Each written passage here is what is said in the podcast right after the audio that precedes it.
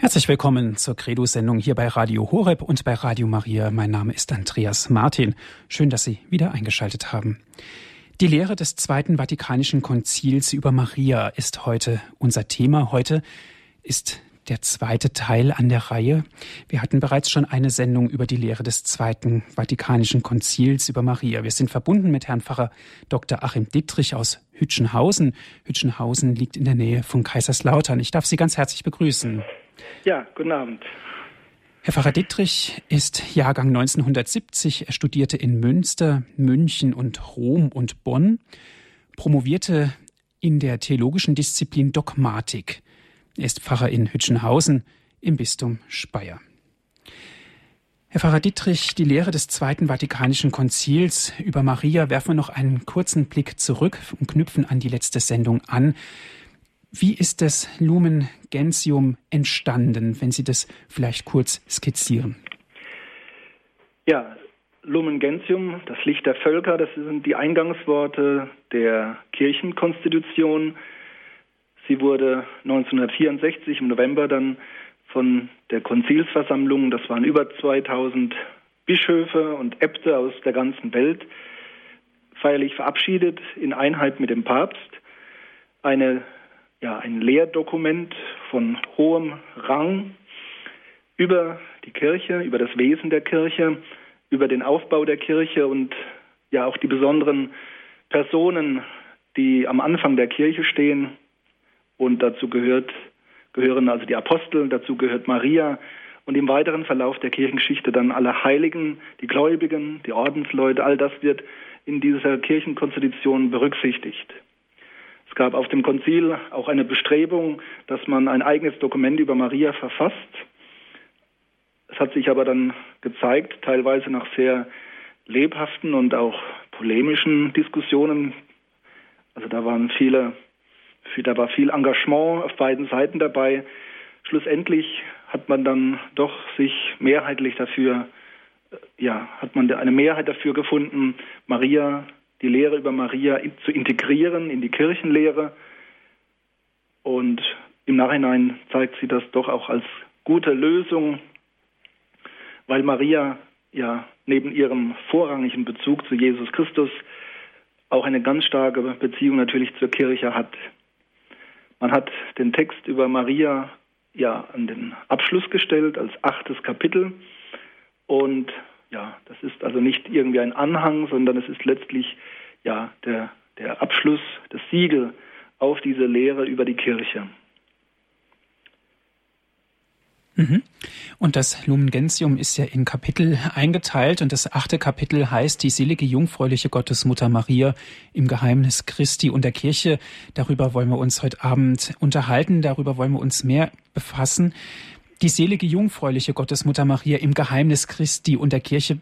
Diese Überschrift, Herr Pfarrer Dittrich, äh, sagt ja auch aus, dass Maria schon komplett eingebunden ist, eben in Christus.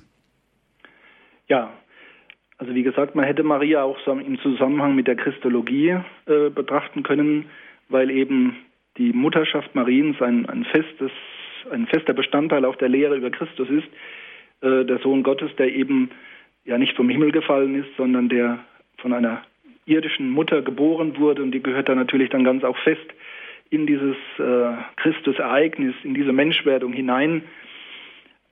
Aber da die Kirche natürlich auch mit ähm, Christus unlösbar verbunden ist, also äh, zu ihm gehört, zu seiner Person, zu seinem Heilswerk und Maria dann damit hineingewoben ist, deswegen äh, halte ich das für auch eine sehr gelungene Überschrift, also die, die deutlich macht einerseits die starke Beziehung natürlich zunächst zu Jesus Christus und dann aber auch die, die tiefe innere Verbundenheit mit der Kirche. Die Kirche, und vielleicht das vorweg, wird ja oft auch missverstanden, als wäre das zunächst einmal eine Institution, die mit äh, Konstitutionen und Gesetzen und Regeln strukturiert ist und dann erst als ein zweites kommen dann die Menschen und der Glauben und die religiösen Dinge. Ähm, das stimmt nicht, das trifft auf die Kirche nicht zu. Die Kirche ist zuallererst von Jesus Christus personal und religiös zu begreifen. Sie ist nicht irgendeine Gesellschaft, nicht irgendein Verein, nicht irgendeine Interessengruppe, die sich irgendeiner Sache, ihren, einer Auffassung annimmt, sondern sie ist durch und durch geschaffen von Jesus Christus, hat durch und durch auch zuallererst personalen Charakter. Die Kirche wird ja auch gern als, ja, als Leib Christi in einem geistlichen Bild ähm, angesprochen. Jesus Christus das Haupt und die Kirche als Leib, als mystischer Leib, wie Paulus sagt. Und Maria ist eben als Mutter der Kirche, als Mutter Christi auch Mutter der Kirche. Wobei man da auf mehreren Ebenen denken muss. Also Maria ist selbst Teil der Kirche, aber gleichzeitig ist sie auch der Kirche voraus, am Anfang der Kirche schon, weil sie eben die war, die vom Geist überschattet wurde, die von Gott auserwählt war, Jesus Christus auf die Welt zu bringen, ihm Raum zu geben in der Welt. Also die Überschrift ist sehr gelungen. Sie macht diesen Spannungsbogen, öffnet diesen Spannungsbogen und macht auch deutlich, dass man hier nicht alles bis ins Letzte definieren und in Begriffe fassen kann. Deswegen spricht eben das Kapitel vom Geheimnis Christi und der Kirche. Ich möchte heute Abend ja den Text selbst auch etwas sprechen lassen, nicht nur über den Text referieren, sondern vor allen Dingen auch äh, einige Textpassagen vortragen. Der Text insgesamt zeichnet sich doch auch durch einen schönen Charakter aus, also einen teilweise erzählerischen Charakter. Man hat versucht, nicht ähm, ja, streng, in strengem Vokabular äh, eine, eine Lehre dogmatisch präzise äh, für die, nur für die Theologen oder Philosophen da, darzubieten, sondern es ist durchaus so formuliert, dass, dass es auch an die Gläubigen gerichtet ist, dass es allgemein verständlich ist, dass es auch sprachlich schön ist.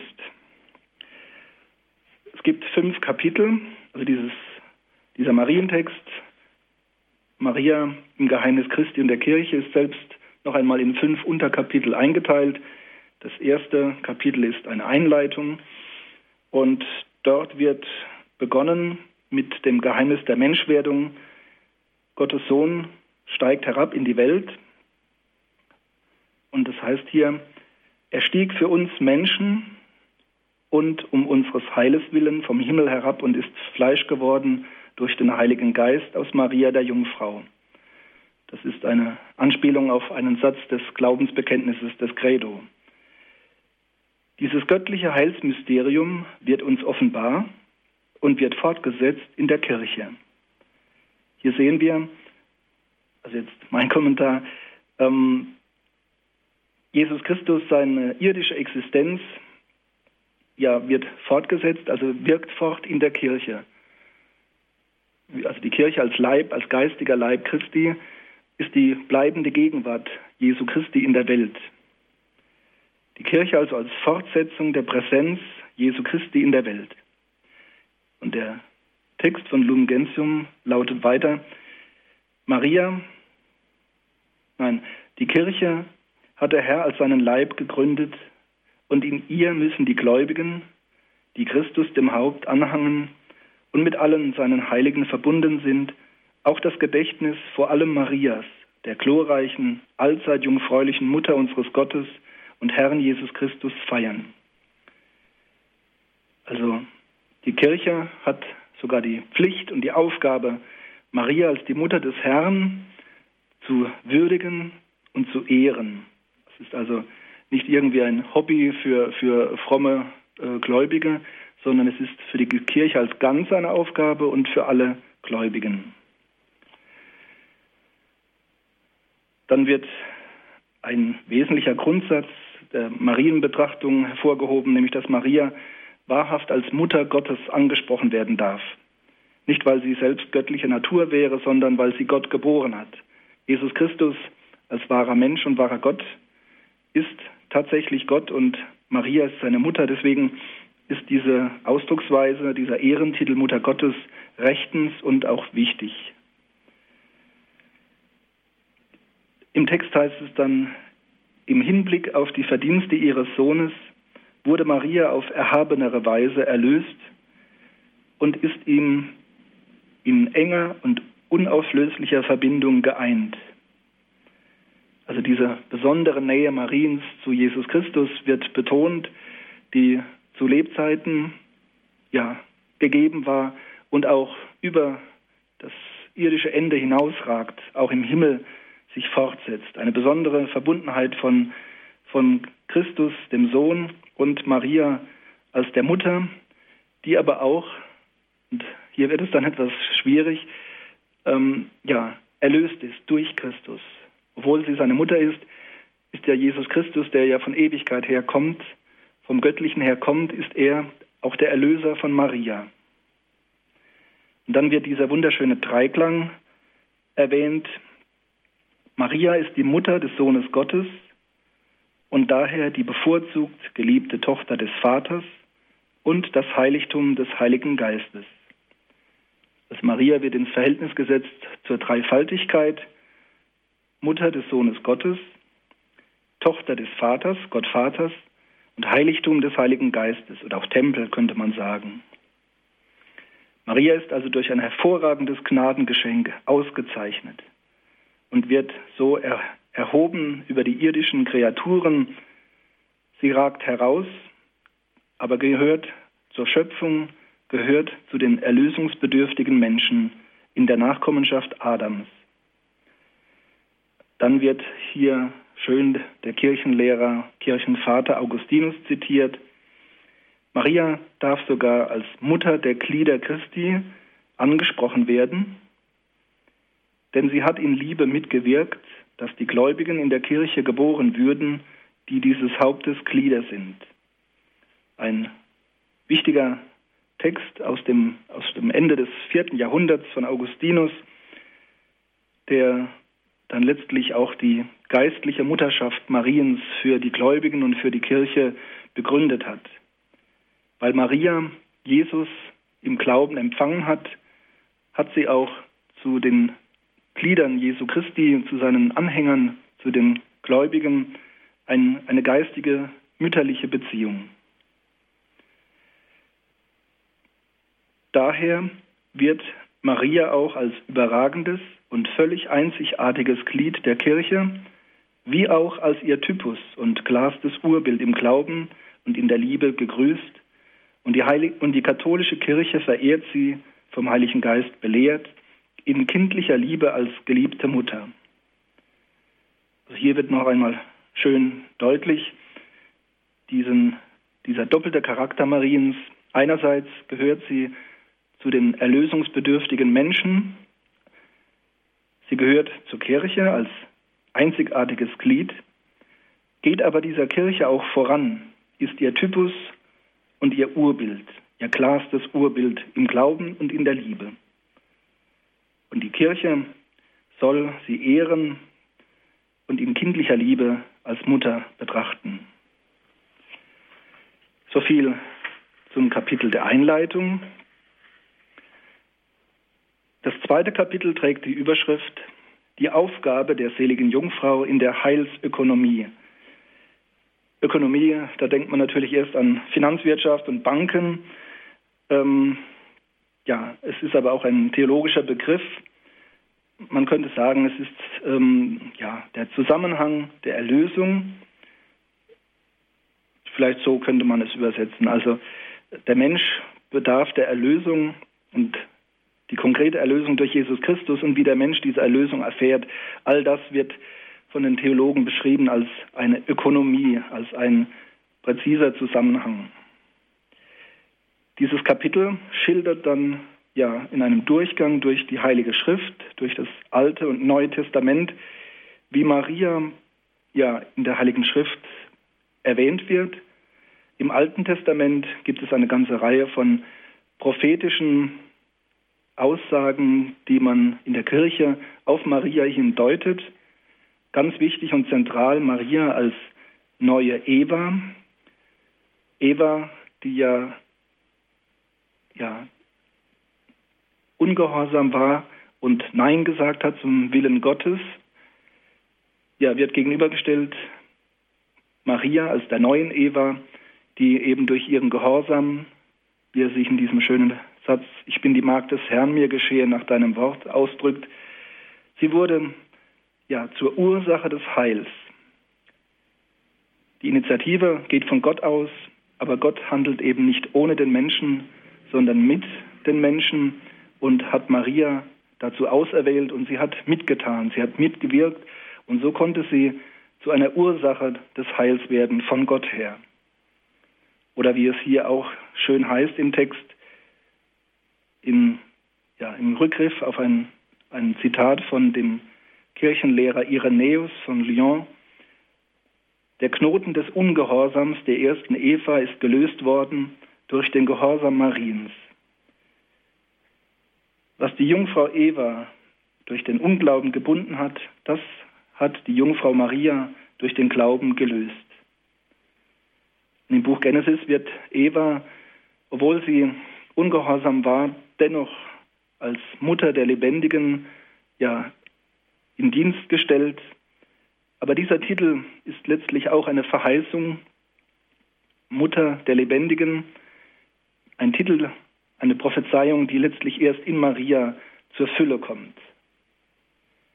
Mutter der Lebendigen, das ist ein wichtiges Wort aus der Väterzeit, das auf Maria hin angewendet werden darf. Ein anderes Wort aus dem Alten Testament wird auf Maria hingedeutet. Wir kennen es alle aus der, aus der Adventszeit und Weihnachtsliturgie. Im siebten Kapitel von Jesaja wird gesprochen von der Jungfrau, die einen Sohn empfangen und gebären wird. Und der Name dieses, dieses Jungen ist Emanuel, Gott mit uns. Und dieses Wort wird seit ältester Zeit auf Maria hingedeutet. Denn auch Maria ist Jungfrau, sie gebärt den Sohn und dieser Sohn ist ja Gottes Sohn. Emanuel heißt ja vom Hebräischen her Gott mit uns. Im weiteren Verlauf der Prophetenschriften sehen wir dann auch das Volk Israel als Tochter Zion angesprochen, ein Titel, der dann auch auf Maria ja, hingedeutet wird. Maria fasst in ihrer Person das ganze Volk Israel, den heiligen Rest zusammen, all jene, die voller Erwartung sind, dass der Messias kommt, dass die Zeit sich erfüllt, die Verheißung zur Erfüllung kommt und endlich Gott seinen Messias, seinen Gesalbten sendet, den Christus. Maria, sie ist nicht nur die Erwartende, sondern sie ist dann auch der Ort, der Raum, in dem Gott Mensch werden kann. Sie wird die wahre Mutter Jesu Christi. Das heißt hier dann im Text, das ist eine schöne Formulierung, die möchte ich ganz vorlesen. Der Vater der Erbarmungen wollte aber, dass vor der Menschwerdung die vorherbestimmte Mutter ihr empfangendes Ja sagte, damit auf diese Weise so, wie eine Frau zum Tod beigetragen hat, auch eine Frau zum Leben beitrüge. Das gilt in erhabenster Weise von der Mutter Jesu, die das Leben selbst, das alles erneuert, der Welt geboren hat und von Gott mit den einer solchen Aufgabe entsprechenden Gaben beschenkt worden ist. Diese Stelle beleuchtet also ja die Handlungsweise Gottes, dass er nicht wie ein Chirurg oder ein Schachspieler an uns Menschen handelt, an uns operiert, sondern dass er mit uns wirken möchte, dass er uns gewinnen möchte, auch in unserer geistigen Natur, in unserer Freiheit. Und so ist Maria berufen.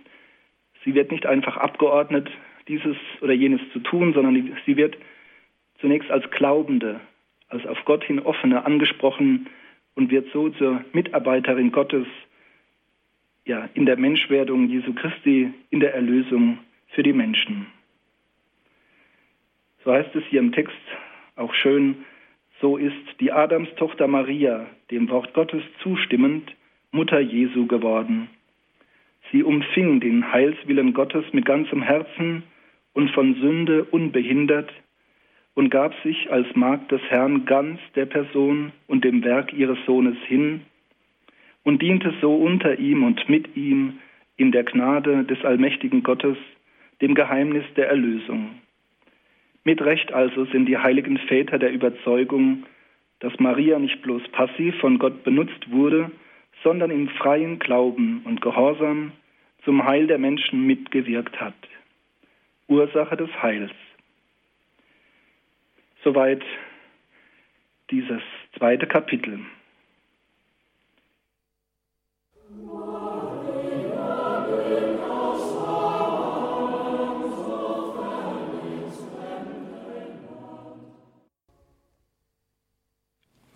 Sie haben eingeschaltet in der Sendung Credo hier bei Radio Horeb und bei Radio Maria. Die Lehre des Zweiten Vatikanischen Konzils über Maria ist heute unser Thema. Heute hören wir den zweiten Teil. Herr Pfarrer Dr. Achim Dittrich aus Hütchenhausen legt uns die einzelnen Kapitel des Lumen Gentium aus. Ja, wir waren stehen geblieben beim zweiten Kapitel Was bemerkenswert ist, ist die Aussage, dass Maria, die selige Jungfrau, auch den Pilgerweg des Glaubens ging.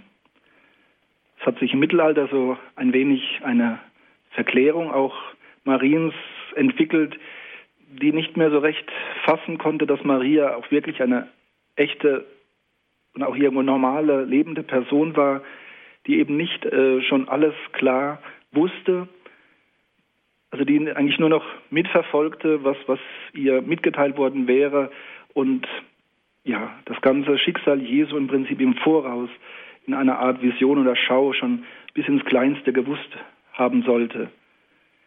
Auch sie hatte an der Seite Jesu Christi als seine Gefährtin einen Pilgerweg des Glaubens zu gehen.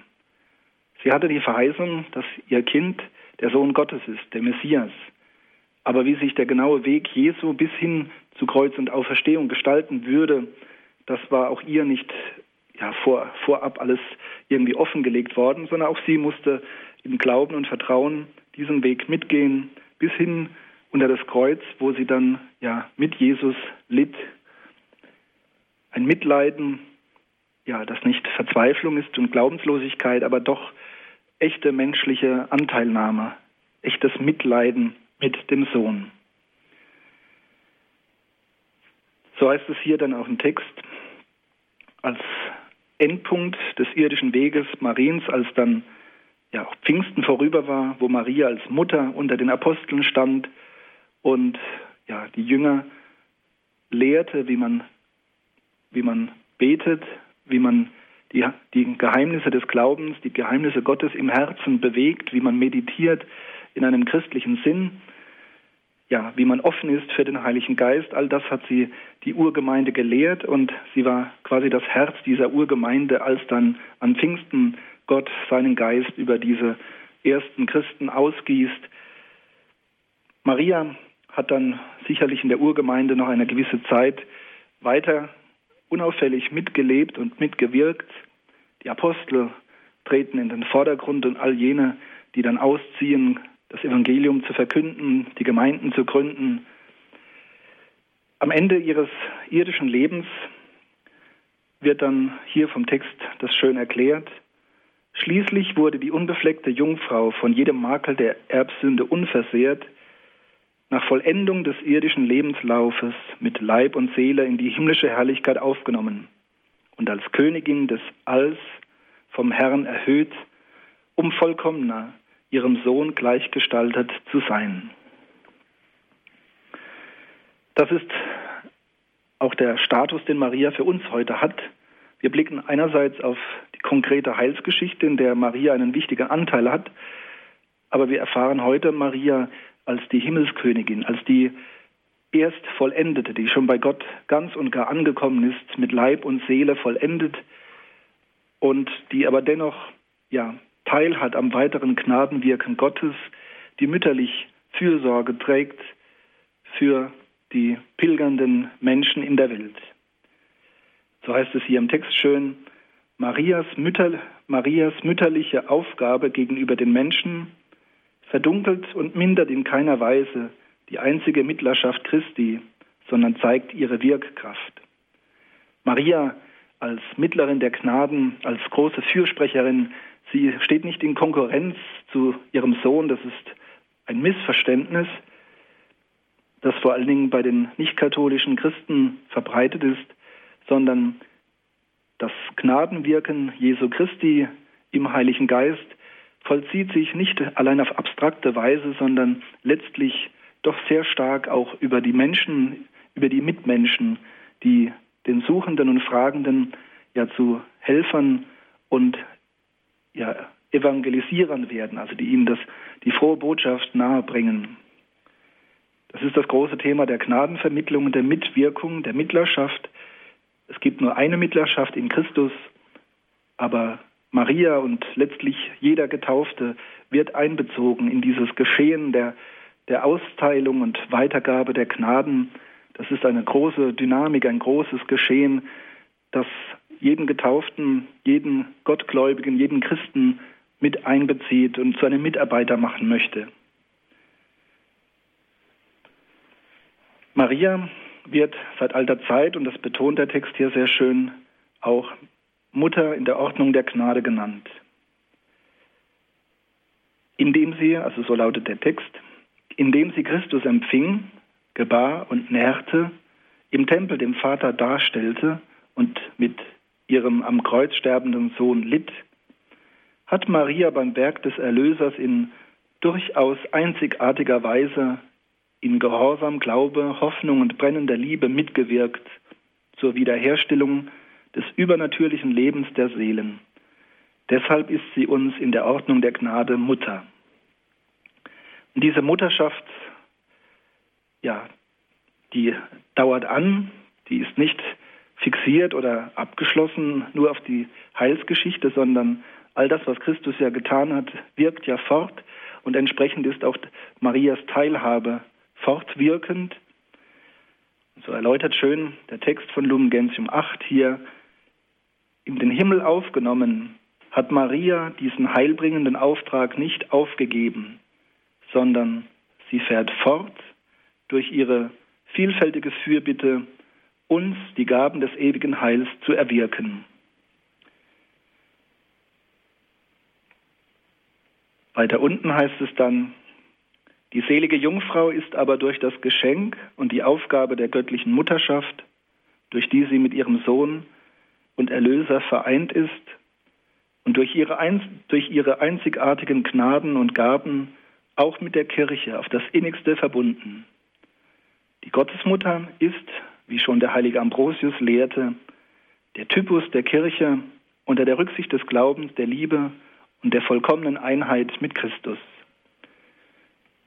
Maria vollendet im Himmel, wirkt also weiter mit in der Sorge um die pilgernden Menschen, Sie ist weiterhin der Kirche in besonderer Weise verbunden. Und damit sind wir dann bei einem wesentlichen Thema dieses Marienkapitels in der Kirchenkonstitution.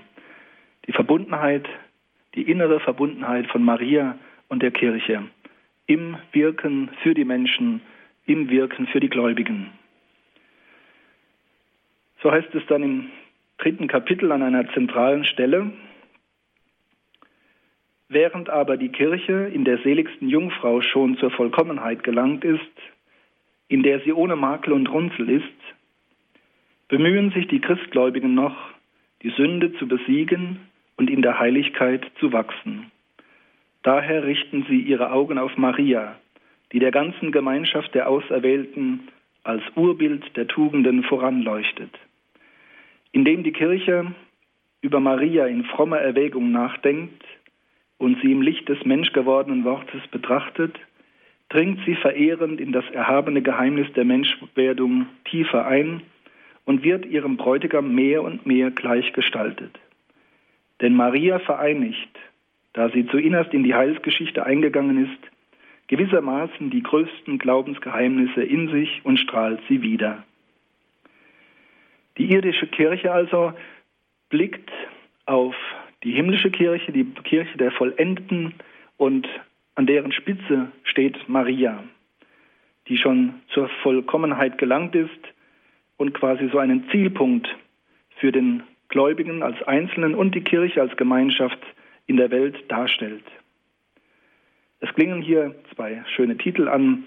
Der eine Maria als Braut, Braut des Heiligen Geistes oder auch Braut Jesu Christi ein wunderschönes Motiv, das auch vom hohen Lied der Liebe aus dem Alten Testament vom Hohen Lied inspiriert wird. Die Liebe zwischen Jesus Christus und der Menschheit, zwischen Jesus Christus und der Kirche und die Menschheit bzw. die Kirche repräsentiert durch Maria. Und ein anderer Titel ist Maria als Spiegel der Tugend oder auch Spiegel der Kirche. Ein Brennspiegel, der alles Wichtige, alles Lichtvolle bündelt und uns widerspiegelt. Sodass, wenn wir auf Maria schauen, wir für unseren persönlichen Weg und wenn die Kirche auf Maria schaut, ja, für den gemeinschaftlichen Weg Wichtiges erkennbar wird. Die Tugenden, dann auch die, ja, dieser unbedingte Glauben, dieser unbeschädigte Glauben, dieses unbeschädigte Vertrauen, diese ganz und gar uneingeschränkte Offenheit für Gott und seinen Geist, die Stärke auf dem Weg der Pilgerschaft, des Glaubens, sind viele Einzelzüge, die wir an Maria entdecken können. Sie ist Braut und sie spiegelt uns alles, was für den gläubigen Menschen wichtig ist in seinem Verhältnis zu Gott, in seiner Nachfolge zu Jesus Christus. Die Kirche also mit Maria als Urbild, als Zielpunkt oder auch als Spiegel all dessen, was für die Kirche und den einzelnen Christen in der Welt wichtig ist. Das vierte Kapitel handelt von der Verehrung Mariens in der Kirche. Die Verehrung Mariens in der Kirche ist ja von Anfang an vorhanden.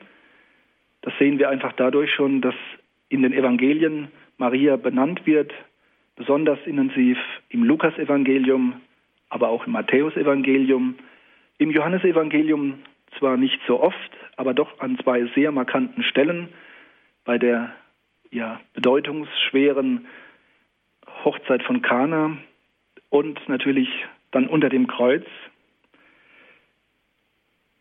Ja, also schon im Neuen Testament wird Maria gewürdigt und in den folgenden Jahrhunderten finden wir schon erste Gebetstexte und hymnische Lobpreisungen an die Gottesmutter. Schließlich wird Maria geehrt, auch von den Konzilien als immerwährende Jungfrau, als Gottesgebärerin und als Urbild der Kirche von Ambrosius, das haben wir schon gehört. Ja, die Kirche hat nie aufgehört, Maria zu ehren und in sehr tiefsinniger Weise ist sie mit Maria geeint, jeden Abend, wenn im Abendgebet, in der Vesper, das Magnificat Mariens gesungen wird. Das Magnificat, das Gott lobt und die Kirche verbindet sich mit diesem Lobpreis Mariens und wird quasi eins mit Maria, wenn jeden Abend dieser Lobpreis Gottes erschallt.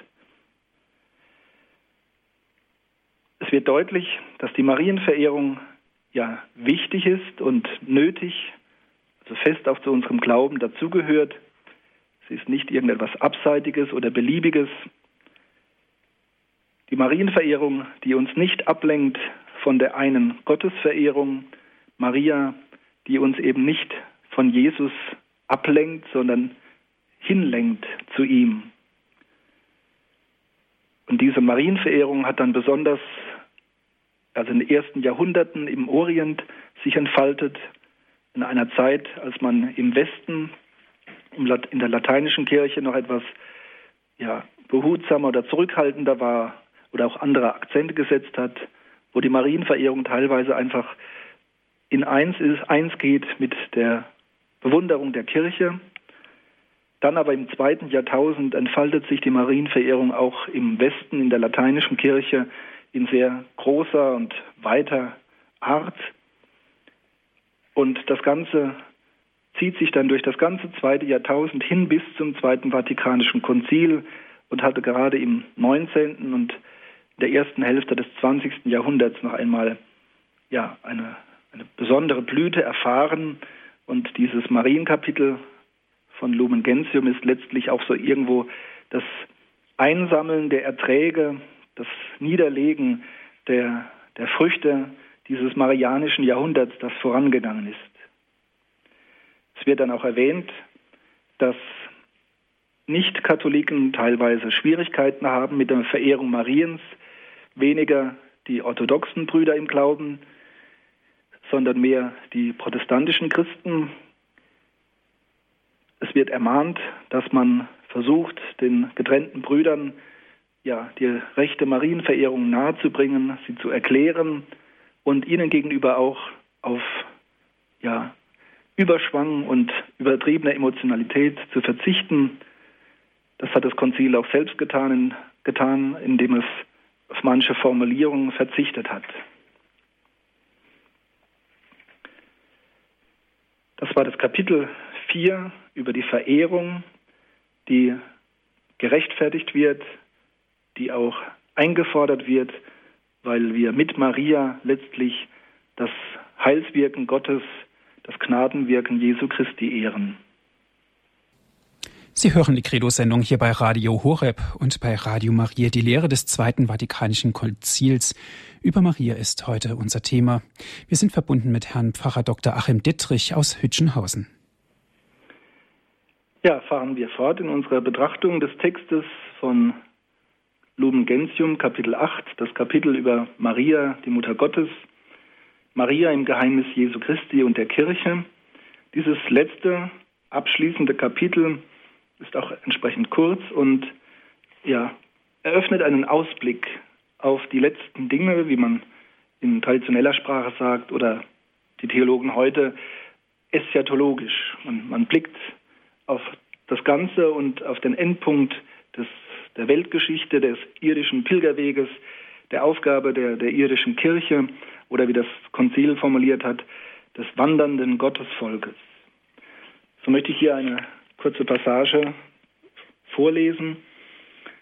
Wie die Mutter Jesu im Himmel schon mit Leib und Seele verherrlicht, Bild und Anfang der in der kommenden Weltzeit zu vollendenden Kirche ist, so leuchtet sie auch hier auf Erden in der Zwischenzeit bis zur Ankunft des Tages des Herrn als Zeichen der sicheren Hoffnung und des Trostes dem wandernden Gottesvolk voran. Was hier so mitspielt, ist dieses schöne Bild von Maria als dem, dem Meerstern Stella Maris. Die Seeleute wissen, also die wussten in alter Zeit zumindest, wie wertvoll die Sterne sind in dunkler Nacht, dass man sich orientieren kann, dass man wieder den sicheren Heimathafen erreicht. Maria, Stern der Meere, dient der Orientierung, ist Ziel und so wird es auch hier letztlich ja angeführt. Maria ist ja schon angekommen bei Gott, ist schon vollendet mit Leib und Seele. Sie ist uns vorangegangen auf einem Weg, den wir noch zu gehen haben, den auch die ganze irdische Kirche noch zu gehen hat. Und sie ist uns dabei Zeichen der sicheren Hoffnung und des Trostes. Und wir, die Kirche, sind das wandernde Gottesvolk.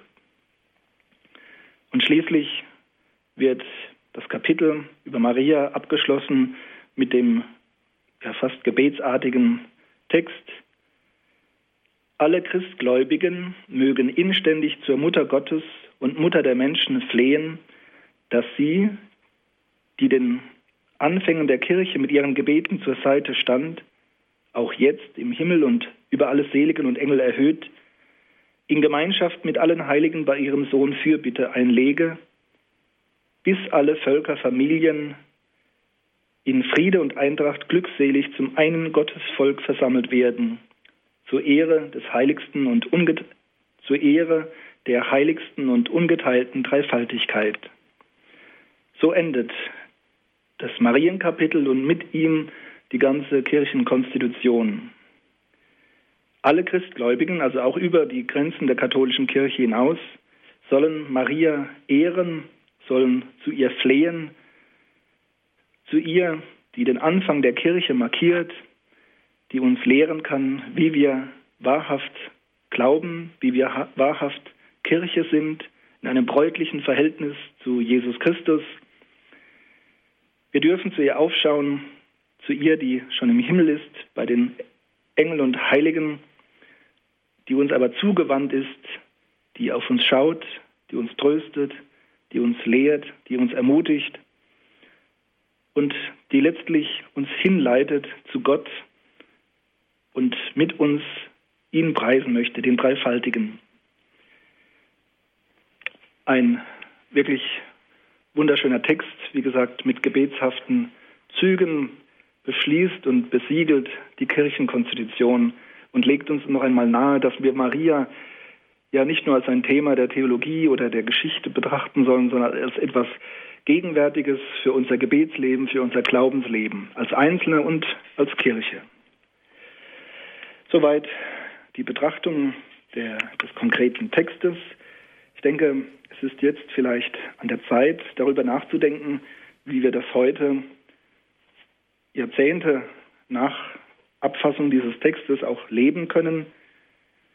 Eine Sache ist, dass man zu Hause privat Maria in sein Beten mit einschließt, den Rosenkranz betet, sich Maria weiht und auf die verschiedenste Weise ja, das seine, seine Gottesbeziehung, seine Christusbeziehung auch marianisch prägt. Das ist die private Frömmigkeit, aber auch wichtig ist, dass wir auch miteinander in der Gemeinde, in der Kirche Maria preisen. Das war früher viel ausgeprägter. Das hat sich leider in den letzten Jahrzehnten etwas abgekühlt, wobei man doch die Beobachtung machen kann, dass es vielerorts auch wieder neu entdeckt wird, dass Maria neu gewürdigt wird, nicht als eine, ein Lieblingsthema von irgendwelchen Frommen, sondern wirklich für jeden Christgläubigen als eine wichtige Orientierungsgestalt, eine mütterliche Gestalt entdeckt wird. In meiner Pfarrei hier in der Westpfalz ist es so, da haben wir eine, eine Wallfahrtskirche, Kirchmoor, in der Nähe von Rammstein und Landstuhl. Und sie ist gewidmet, diese Wallfahrtskirche, Maria, der Hilfe der Menschen, eine Maria-Hilfskirche könnte man sagen.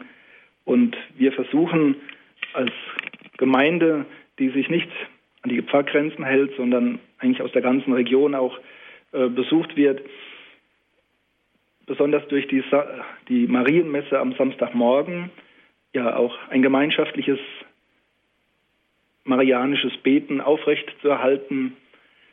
Leider ist ja die Marienmesse vielerorts verschwunden, Sam Samstagmorgen. Und es ist für mich persönlich einer der schönsten Gottesdienste in der Woche. Es ist einfach morgens ist die Messfeier sehr schön, weil man noch unverbraucht und frisch irgendwo am Anfang des Tages steht. Den Tag beginnt mit der Messe und es ist einfach schön, eine jede Woche eine Messe auch irgendwo Maria widmen zu können, äh, Maria besonders in den Blick nehmen zu können und das eben nicht nur privat durch Lektüre oder Gebet, sondern eben im Rahmen der Gemeinde, der Gottesdienstgemeinde. Eine andere wichtige Form ist das Rosenkranzgebet, das eigentlich in allen Gemeinden gepflegt wird, teilweise vor der Messfeier, teilweise als extra Termin am Nachmittag, wo man dann zusammen dieses Betrachtungsgebet, dieses marianische Wiederholungsgebet miteinander spricht und so diese wichtigen Traditionen aufrechterhält. Ich denke, es wäre jetzt interessant zu hören, was Sie, liebe Zuhörer, ja, bei diesen Dingen bewegt, was Ihnen dabei einfällt, was Ihnen wichtig ist, besonders bei der Frage nach der Verehrung Mariens. Dankeschön, Herr Pfarrer Dittrich. Sie haben eingeschaltet in der Credo-Sendung hier bei Radio Horeb und bei Radio Maria die Lehre des Zweiten Vatikanischen Konzils über Maria. Darum ging es Lumen Gentium. Die einzelnen Kapitel haben wir betrachtet, gemeinsam mit Herrn Pfarrer Dr. Achim Dittrich. Er hat sie uns ausgelegt, theologisch nahegebracht. Und liebe Hörer, jetzt sind Sie gefragt, wenn Sie sich mit einbringen wollen. Was bedeutet für Sie Maria in Ihrem Leben? Und eine erste Hörerin hat uns erreicht. Das ist Frau Bock. Guten Abend. Ja, hallo. Ich hätte gerne an Pfarrer Dietrich die Frage gestellt, mit der Erlösungsbedürftigkeit von Maria, da bin ich nicht ganz klar gekommen. Ich habe gedacht, durch ihre äh, Sündenlosigkeit, sie ist ja befreit worden von ihren Sünden, von der Erbsünde, und da wäre sie gar nicht erlösungsbedürftig gewesen. Und das Zweite, ich hätte gerne gewusst, wann in Kirchmoor diese äh, Samstagmesse morgens ist. Dankeschön, Frau Bock, für Ihren Anruf. Ja, die Erlösungsbedürftigkeit ist äh, theoretisch der, der Existenz Mariens vorgelagert. Also jeder Mensch, der seit Adam und Eva geboren wird, steht ja äh, unter der Erbschuld also wird eigentlich automatisch mit der Erbsünde behaftet. Und durch die Taufe werden wir ja von dieser Erbschuld befreit. Erfahren wir äh, die konkrete Erlösung in diesem Ursakrament unseres Daseins. Nun ist diese Erlösung ja durch Jesus Christus äh, erwirkt worden in Gänze. Also durch sein Kreuzesopfer, durch seine Auferstehung sind wir erlöst worden. Nun ist aber wichtig gewesen, dass Maria ja zeitlich vorher schon frei war von Sünde, und zwar jetzt nicht nur von persönlichen Sünden, sondern auch von dieser Erbschuld, die ja eine, eine gewisse Trennung und Distanz zu Gott darstellt. Und deswegen hat diese, diese Gnade, die Jesus Christus gebracht hat durch sein Kreuzesopfer, hat ausgestrahlt über die Zeit hinweg nach vorne, dass Maria von ihren Eltern ja ganz normal gezeugt und geboren wurde, aber in geistlicher Hinsicht bewahrt wurde durch ein besonderes Privileg, durch einen besonderen Eingriff in, in das Gnadengeschehen in dieser Welt, dass Maria bewahrt wurde vor der Erbschuld.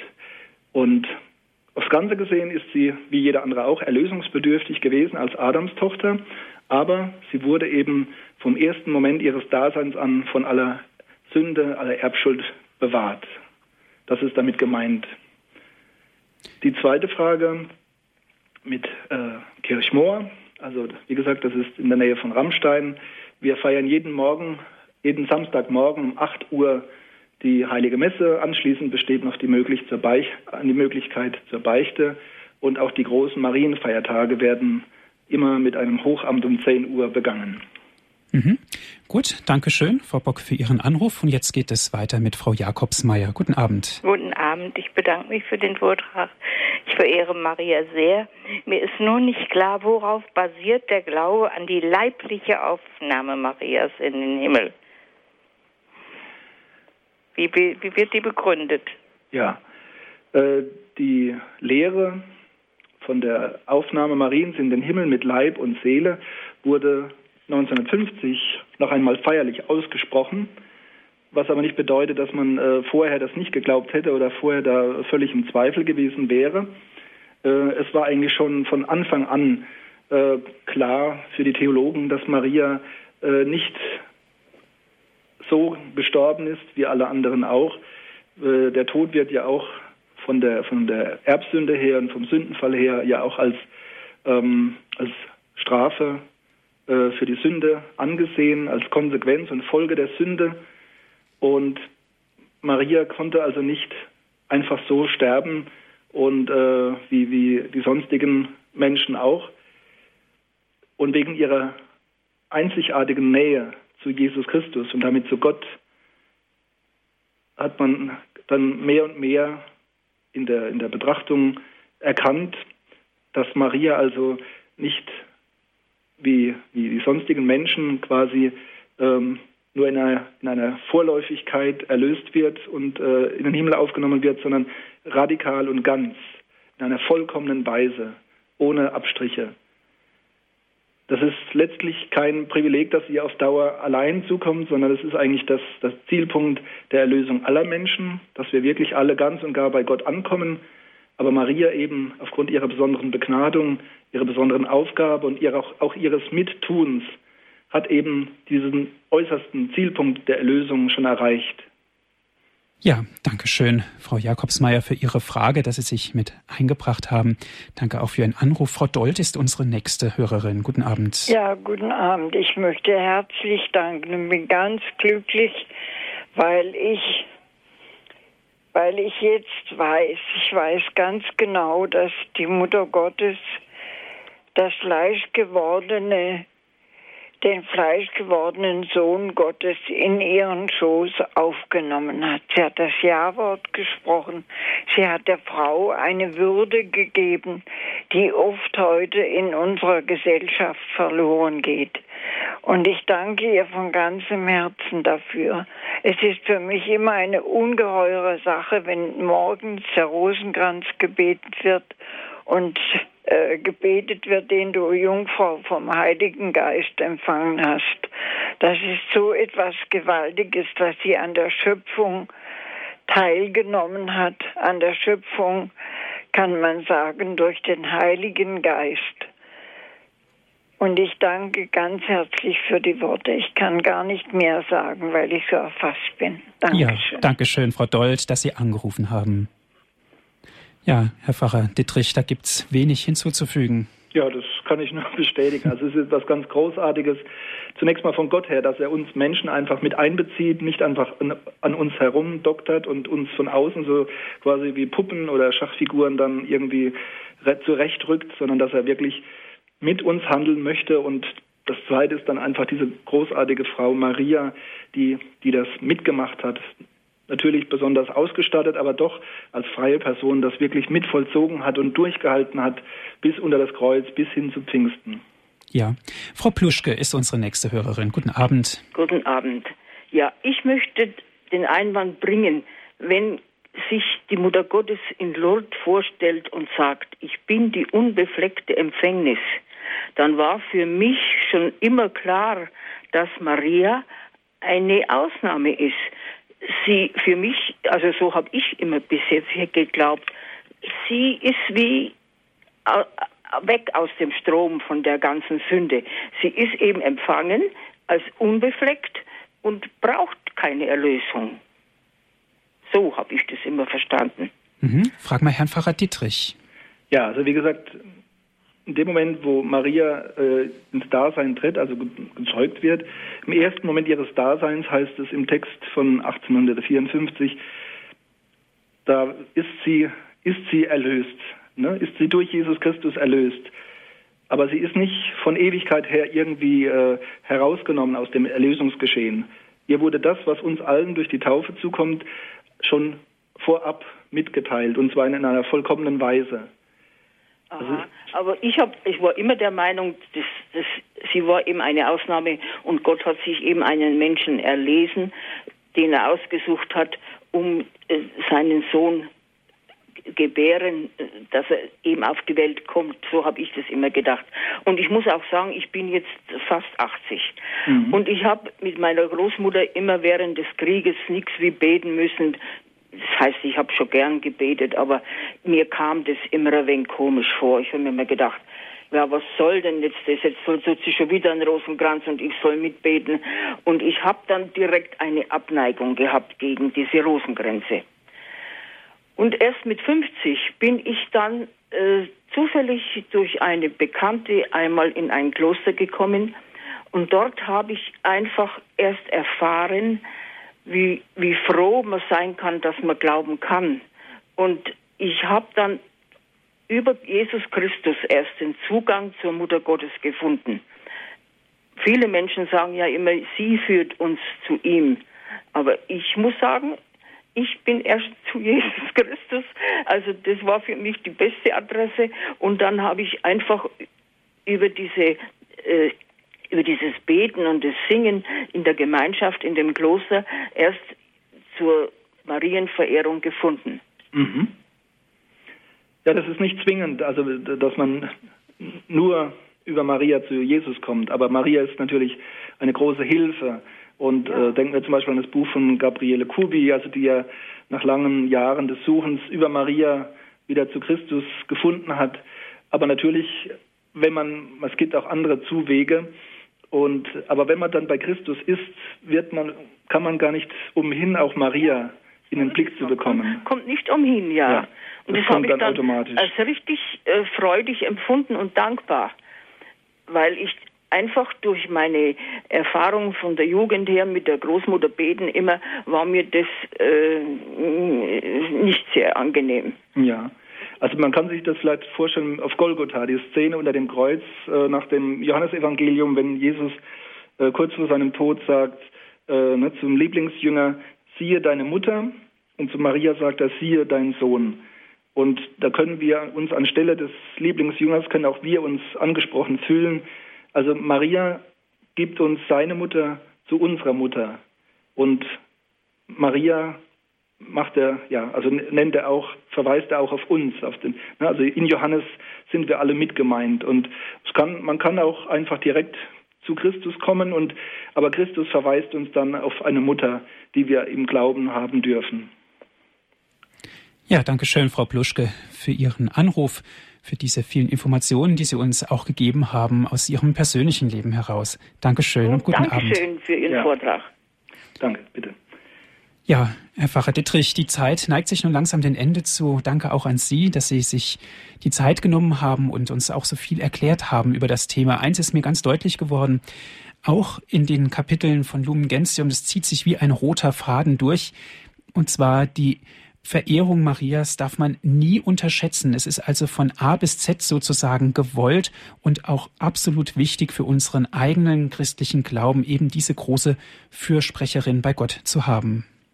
Ja, das ist äh, ein roter Faden, also dass einfach die Marienverehrung, wie gesagt, eben nicht irgendwie eine Spielerei ist, eine Beliebigkeit, sondern zu, also zu einem vollständigen Glauben dazugehört. Wie gesagt, manchmal sind die Wege der Glaubensvertiefung anderer Art. Letzten Endes müssen wir bei Jesus Christus ankommen, aber wir werden dann früher, später immer auch auf Maria stoßen. Und für manche Menschen ist Maria sogar der erste Zugang, um zu Christus zu kommen. Mhm. Ja, ein schönes Schlusswort und danke auch an Sie, liebe Hörerinnen und Hörer, dass Sie mit dabei waren, dass Sie eingeschaltet haben, dass Sie Augen angerufen haben und auch Zeugnis gegeben haben. Wenn Sie gerne diese Sendung noch einmal hören möchten, bestellen Sie sich einen CD-Mitschnitt. Rufen Sie dann an unseren CD-Dienst 08323 9675120 08323 9675120 und natürlich, wenn Sie von außerhalb Deutschlands anrufen, 0049 verwählen, dann weiter mit der 8323 9675120 oder schauen Sie vorbei auf unserer Internetseite www.horeb.org. Das ist unsere Internetadresse www.horeb.org. Dort können Sie ganz einfach auf Ihrem Computer diese Sendung herunterladen und erneut anhören. Herr Pfarrer Dr. Achim Dittrich, darf ich Sie zum Abschluss dieser Sendung um den Segen bitten? Ja, gerne. Herr Jesus Christus, wir danken dir, du göttliches Wort, dass du in die Welt gekommen bist, uns Menschen zu erlösen. Du bist uns Mitmensch geworden, Bruder geworden und bist geboren worden aus Maria, der Jungfrau, durch den Heiligen Geist. Wir danken dir, dass du uns Maria zur Mutter gegeben hast, die uns ja zur Seite steht, die uns lehrt und führt, dass wir in rechter Weise glauben, in rechter Weise hoffen, in rechter Weise lieben und dir dienen, o oh Herr. Es segne euch der dreieinige Gott, der Vater, der Sohn und der Heilige Geist. Amen. Gelobt sei Jesus Christus. In Ewigkeit. Amen. Auf Wiederhören, sagt Andreas Martin.